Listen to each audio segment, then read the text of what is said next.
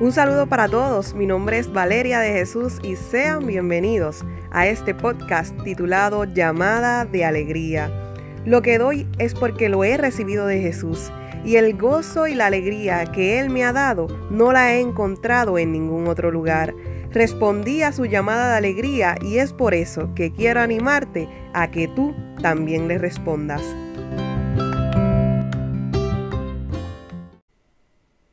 Un saludo para todos, espero que se encuentren súper bien. Esta que les hable Valeria de Jesús y sean bienvenidos a este nuevo episodio del podcast llamada de alegría. Si tú eres nuevo por aquí, por esta nueva plataforma, por este podcast, bienvenido, bienvenida. Eh, le agradezco a Dios porque estés por aquí escuchándolo. Si le diste play a este episodio no es casualidad, sino es propósito divino. Así que te pido que te des la oportunidad de quedarte hasta el final porque sé que Dios va a hablar a tu corazón. Y de igual manera, de manera especial, te extiendo una invitación a que puedas compartir este episodio y te dejo saber que todos los episodios subidos antes que este están disponibles en las plataformas digitales de Spotify, Google Podcast y Anchor. Quiero que sepan que los pueden reescuchar, que los pueden compartir, que los pueden que pueden acceder a ellos nuevamente, no importa la hora, no importa la fecha, no importa el lugar donde estés, eh, puedes volver a escuchar los episodios, lo cual me llena de mucha alegría,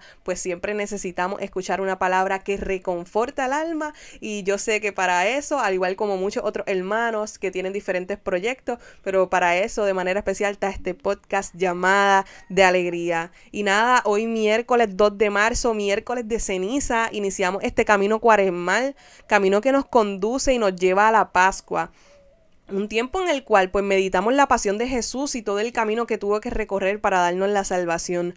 Un tiempo oportuno para que meditemos en cómo estamos viviendo nuestra vida y qué podemos hacer para cambiarla para que ésta pues sea una agradable a los ojos de Dios. Comenzamos este camino cuaresmal recibiendo estas cenizas en nuestra frente que nos recuerdan que polvo somos y al polvo volveremos. Cenizas que nos recuerdan que Dios creó al hombre con polvo de la tierra. Cuaresma. Em, tiempo en el cual pues estamos llamados al ayuno, la oración, la penitencia, así como la limosna, el recogimiento, Hoy en especial, pues el Santo Padre nos ha hecho una llamada para que nos unamos a la jornada de oración por la paz del mundo entero, especialmente de todo lo que está pasando en Rusia, Ucrania y países adyacentes. Oramos al Padre de Dios, Padre de paz, Espíritu que reina en medio del caos, para que su poder se manifieste en toda nación y todos puedan reconocer que Él es quien tiene poder de traer el orden y la paz que todos los hombres necesitan. Oramos pues para que cada persona aquí en la tierra de una vez reconozca que sin Dios nada pueden hacer, que es Él nuestra fuerza, nuestro gozo y lo que necesitamos para vivir. Para el episodio de hoy, pues me gustaría poder meditar con ustedes los dos primeros versículos de la primera lectura de la celebración eucarística de este día, tomada del libro de Joel, capítulo 2, versículos 12 y 13. Mas ahora todavía, oráculo de Yahvé, volved a mí de todo corazón, con ayuno, con llantos, con lamentos. Desgarrad vuestro corazón y no vuestros vestidos. Volved a Yahvé vuestro Dios, porque Él es clemente y compasivo, tardo a la cólera, rico en amor y se ablanda ante la desgracia. Palabra de Dios. Sin duda las lecturas de hoy todas son muy poderosas, lecturas que nos llaman a la acción, que nos llaman a un cambio de vida, pero me llama mucho la atención el versículo 13 donde se nos dice, desgarrad vuestro corazón y no vuestros vestidos. Y al leer este versículo, pues pensaba en lo mucho que cuesta deshacernos de cosas que tenemos en nuestro corazón. Cierto es que todos en esta vida, pues tenemos nuestro corazón como un almacén donde guardamos guardamos recuerdos, guardamos momentos de alegría, guardamos experiencias, palabras gratas, lindos instantes que no queremos olvidar. Y hay veces donde deshacernos de esas cosas que hemos guardado en lo corazón, pues se nos hace difícil. Probablemente, pues, deshacernos de cosas externas, de cosas materiales, de objetos, es más fácil. Sin embargo, deshacernos de ciertas cosas que hay en el corazón, de cosas que necesariamente no vemos, pero que siguen estando ahí, eso eso sí es difícil. Y hoy que iniciamos este camino de cuaresma, un tiempo en el que se nos invita a la conversión, tenemos una llamada a rasgar nuestro corazón. San Bernardo Abad decía que no es posible convertirse al Señor de todo corazón, sino haciendo pedazo el corazón. ¿Y con qué hacemos pedazo el corazón? Con la espada del Espíritu, que es la palabra de Dios, decía él no solo en este tiempo de cuaresma que comienza, sino todos los días de, pues, de nuestra vida tenemos una llamada a la conversión, una llamada a volvernos a Dios, a buscar su rostro, a buscar su presencia, a buscarle y hacerlo de todo corazón. Las cenizas que, que nos colocaron o que nos colocarán el día de hoy en nuestra frente, pues son un signo visible de nuestra fe son un signo visible de que eh, pues entraremos a un caminar de 40 días donde a través del ayuno, la oración y la penitencia buscaremos el rostro de Dios. Buscaremos volvernos de nuestros malos caminos y enderezar nuestra vida para que cuando llegue la Pascua gloriosa del Señor nosotros podamos morir con Él y resucitar a la vida nueva. Con estas cenizas pues nos comprometemos a un cambio, a un cambio de vida, a una vida que busca ser convertida de sus malos caminos, de sus malos hábitos. Y en ese proceso de conversión, que no es un día, que no solo es miércoles de ceniza, que no es solo cuaresma, que no es solo un mes, sino que es una conversión diaria. Caminemos de la mano de Jesús, con la, con la certeza, oye, de lo que nos dice la palabra de Dios, que Jesús es compasivo y misericordioso, con la certeza de que Él es un Dios que perdona a su pueblo. Por ende, también es pues en este caminar de cuaresma se nos recuerda que, que, Dios es un Dios de amor y un Dios de perdón, un Dios que es clemente y compasivo. Por ende, tú y yo también tenemos una llamada a la reconciliación. Para rasgar nuestro corazón tenemos que deshacernos de todos aquellos pecados, de todas aquellas faltas que hemos cometido y reconciliarnos con nuestro Padre Dios. Nuestro corazón puede irse endureciendo con el pasar del tiempo. Pasan situaciones que nos hieren, que nos lastiman, comentarios que quizás nos incomodan, momentos que nos hacen sentir mal y nuestro corazón poco a poco, sin darnos cuenta, se va endureciendo. Hoy, pues que tenemos una llamada a rasgar nuestro corazón, no tan solo estamos llamados a reconciliarnos con Dios, sino también con nuestros hermanos. Qué mejor manera de iniciar esta cuaresma que con un corazón que no tenga rencor, que no tenga odio ni molestias. Y qué difícil se nos hace sacar estas cosas del corazón, ¿verdad? No porque el que me la hizo me la paga. No porque ¿Qué se cree este? Que, yo me voy a dejar. Vélate lo que le voy a, decir, vélate lo que le voy a hacer. Y, y, cuánta maldad hay en nuestro corazón que hiere a los demás. Cuánta maldad hay en tu corazón que inconscientemente muchas veces lastima a tus hijos, lastima a tu esposo, lastima a tus padres, a tus abuelos. Muchas veces cuando comenzamos pues cuaresma, pensamos en ayuno y, solo pensamos en ese ayuno de dejar de comer y aunque sí la iglesia nos invita a abstinencia de alimentos, tú y yo también tenemos que hacer otros tipos de ayuno. porque también no nos lanzamos un nuevo reto?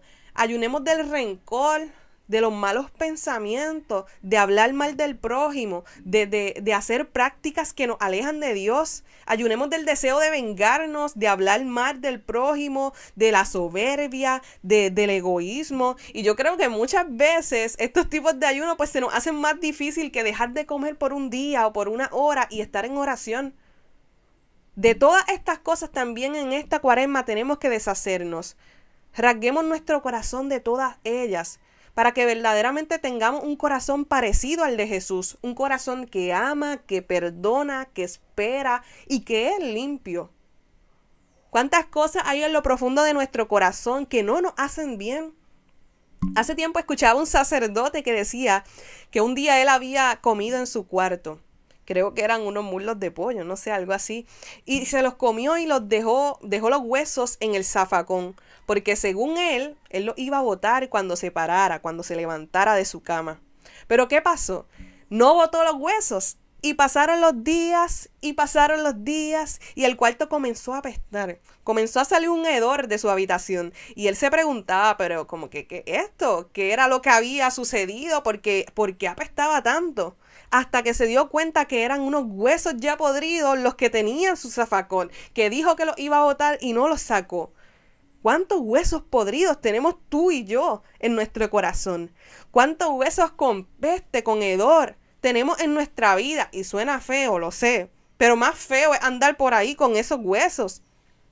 ¿Cuántos de nosotros cargamos con tantas cosas que aún no hemos perdonado, que aún no hemos superado? ¿Cuántos por ahí andan con un odio en su corazón, con envidia, con indiferencia?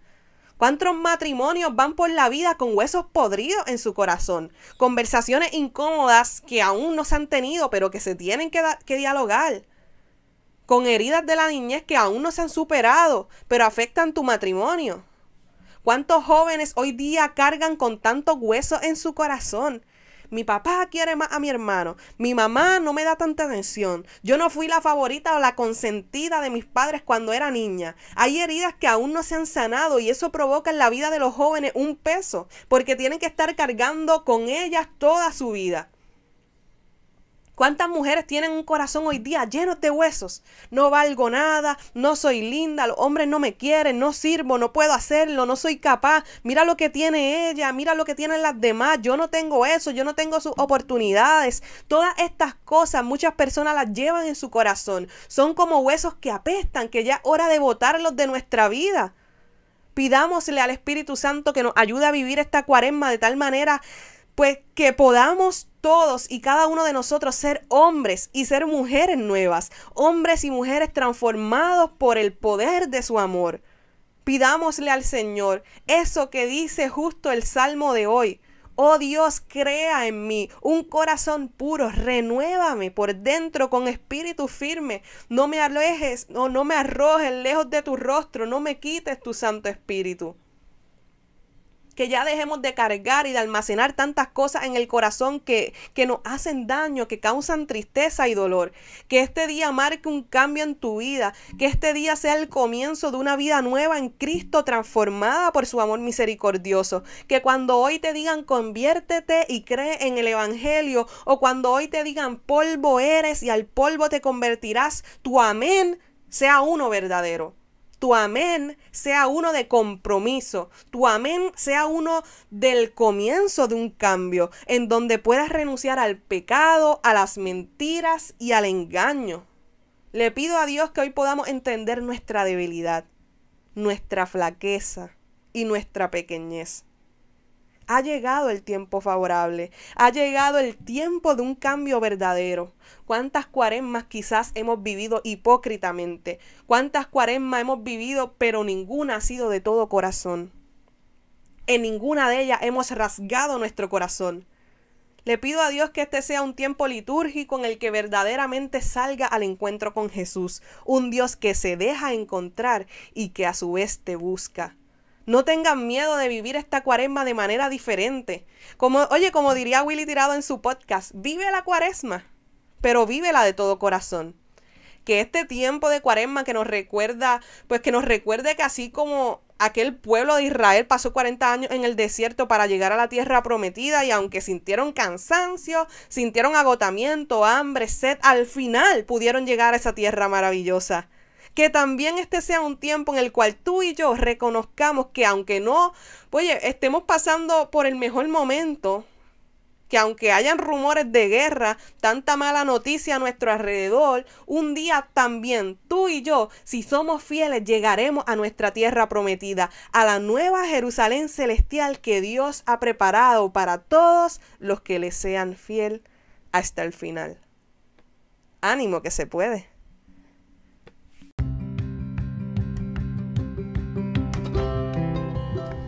Y recuerda, si nadie te lo ha dicho hoy, Jesús te ama. Él te hace una llamada y está esperando tu respuesta. Ánimo que se puede.